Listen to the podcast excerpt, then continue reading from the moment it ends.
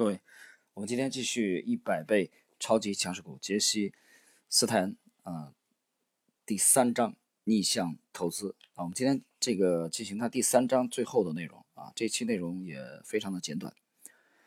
呃，延续上一集，这种媒体的群体性思维已经深深的影响到世界各地的听众受众。国外的媒体让美国以外的读者相信，美国现在实际上已经沦为一个第三世界国家。就我过去几年环球旅行的经历而言。我已经记不清有多少人向我求证美国如今的糟糕形势。其实你唯一要做的事情就是看看自己周围的环境，然后就会发现一切都跟以前一样，并没有什么不同。实际上，美国股市的表现自零八年以来已经大大超过了其他任何一个国际市场。鉴于持有这种全球性消极群体思维的人数还占有很大的比例，我要表明一个观点：美国依然还是一个强大的国家。迷失了方向的，或许恰恰是其他国家。与媒体的观点正好相反，除非某个行业已经过时了，啊，例如报纸，否则是不会发生全行业破产这种事情的。总的来说，当少数几个最聪明的玩家开始离场时，就表明将要发生经济衰退了。等到衰退期过去以后，随着过度供给的状况得到纠正，整个行业就会开始反弹。从历史上看，强劲的行业复苏。往往发生在媒体大肆宣扬破产论调时。我有理由认为，同样的情况将来还会出现。与上述论调相反的是，2011年春天，媒体热捧大宗商品板块，诸如煤炭的超级周期即将到来的报道比比皆是。新兴市场对煤炭需求量增加所导致的未来供给比失衡，啊，冲昏了媒体的头脑。各大媒体都认为煤炭股将在未来几年里迎来一轮牛市。我要提醒你的是。媒体抛出上述论断时，领先的煤炭股已经在过去的十二个月里猛涨了百分之五百到百分之一千。啊，这里作者提供了一个美国煤炭股的呃图表，是图三八。图三八的走势已经走出了一个抛物线，到了需要大型大幅修正的时候，尽管技术面上出现了各种预警信号，媒体还在大肆看多煤炭股。从媒体抛出的超级周期论调到最高潮时算起，道琼斯美国煤炭指数已从五百多点暴跌到了最近的一百二十七点。二零零七年，所有的报道都在信心满满的宣称，中国股市在未来几年内将会保持持续保持两位数的增长。所有人都沉浸在看多中国的欢快氛围中，而我的观点是，中国股市已经呈现出明显的拐点，不再具有投资价值。零七年的秋天。就在媒体还在继续发出乐观的上涨预测时，上证指数开始灾难性的暴跌。一年之后，上证指数已经从六千多点跌落到了一千七百点。啊，作者提供了上证指数的这个呃图表，图三九。二零零七年到零八年，放眼望去，媒体上全是有关金砖四国的报道，就好像媒体想用所有的金砖再造一座泰姬陵一样。啊，泰姬陵是这个。啊，印度的国宝。关于巴西、俄罗斯、印度和中国的话题随处可见，媒体只会告诉你投资这些国家肯定没错啊。解释一下，上述四国就是当时啊媒体这个创造的这个词儿“金砖四国”，用他们的这个国家的这个呃缩写啊，英文英文字母的这个这个缩写。啊，你比如说这个俄罗斯 Russia 啊，L 呃 R，印度是 India，呃，他得取一个这个 I，呃，巴西是 B 开头的，那么中国呢是 China C 开头的。对于那些迷恋媒体的忠实粉丝来说，全盘接受媒体建议的必然结果就是倾家荡产。现在几乎没人再去谈论这些国家了。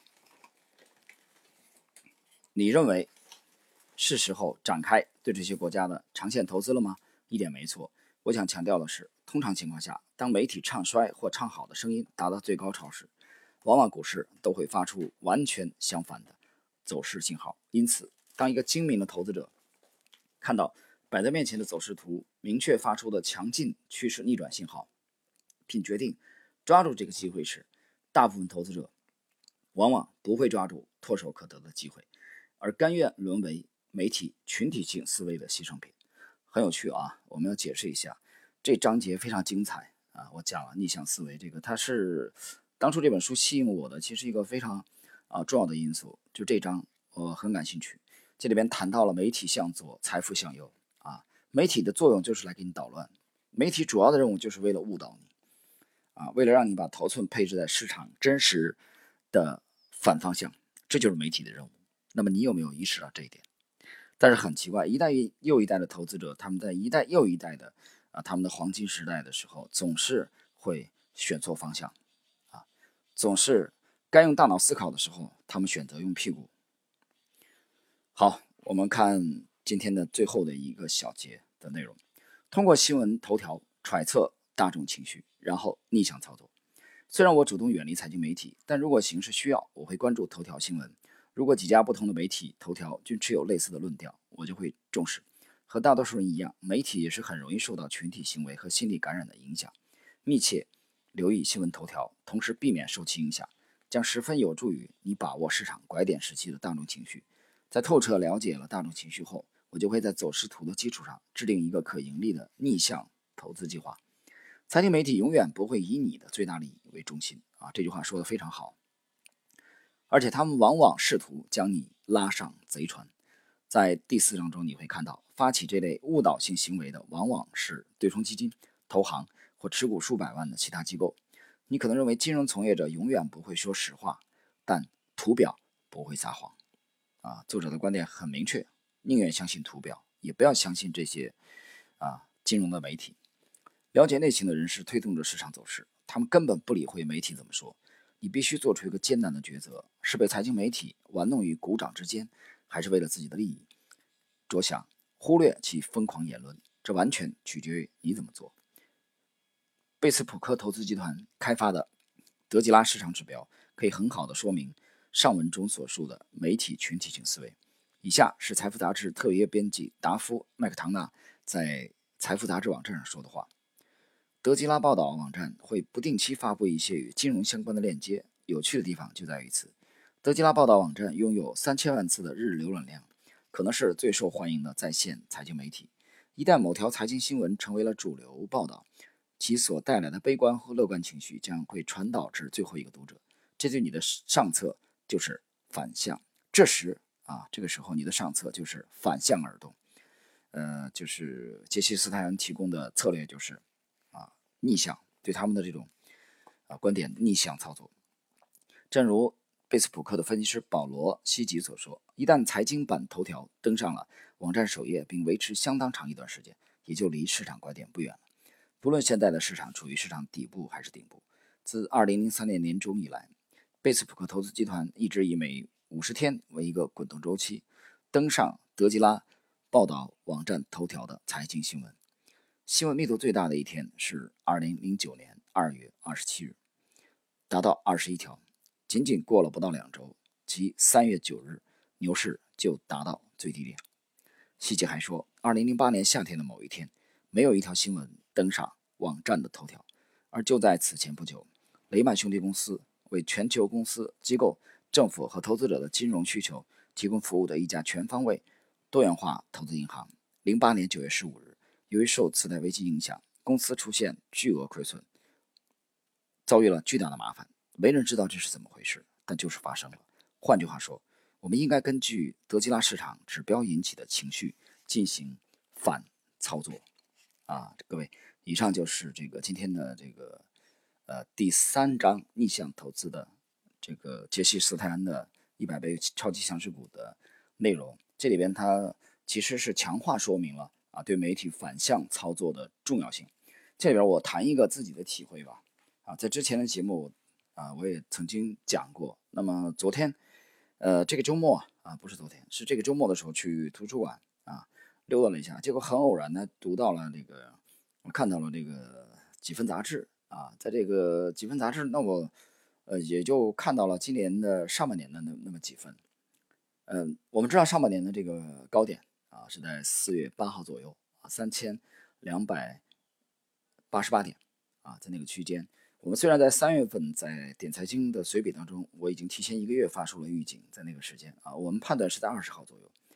呃，但是加速跌是在这个四月二十二号啊，跟我们的判断其实也只差两天。